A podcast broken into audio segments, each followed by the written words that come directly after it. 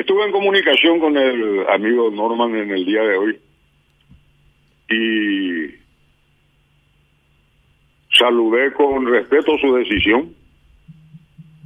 Creo que es una decisión madura y con gran sentido de responsabilidad.